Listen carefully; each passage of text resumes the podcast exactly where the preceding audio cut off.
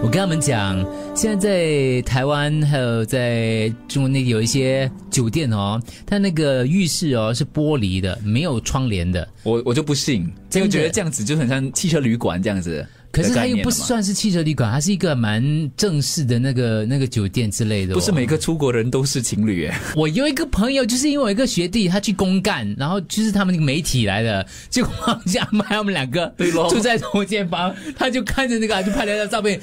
老天，他说怎么样冲凉啊呢？就之类感 一觉，定是找不到按钮，有一个按钮了。不是真的没有按你钮。让我你让我真想的起没有。你问听众，听众，请问我说的是不是对的？在中国内地还有台湾地区的话，有一些酒店是那个浴室是玻璃的，没有窗帘，没有按钮的。嗯，有没有？很久以前，我跟我家人到韩国那边去，我跟我妈妈同房。如果我没有记错的话，那个冲凉房也是一样，就是它就就是一个玻璃门，因为那个酒店房非常的小，它就是玻璃门一推进去就可以让你冲凉，可是对就是没有你所谓的什么没有的，没有窗帘的。， 对，可是我就跟我妈讲没事啦，我们冲冷那个热水，它那个起雾的时候 就看不到了。然后我姐姐他们就跟我说，这样怎样冲凉？我说就叫在房间里面的人闭着眼睛喽，就是上厕所 呢，你老公可能很久没有看过你这样的样子了。你不要你不要这样跟你姐说话好吗？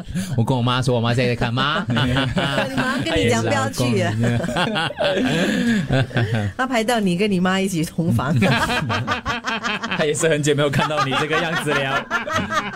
哎呀，哎呀，哎，小时候我呢好小时候我都你看到没有，一堆酒店都是这样的，真的没有窗帘的。 这样强人所难啊！陆哥刚才跟我讲说，是不是我们找不到按钮？我跟他讲没有的，我台那北时没有的。那台时北就是它有那种你知道吗？可以拉的那些门呐、就还是可以遮住一些。完全没有。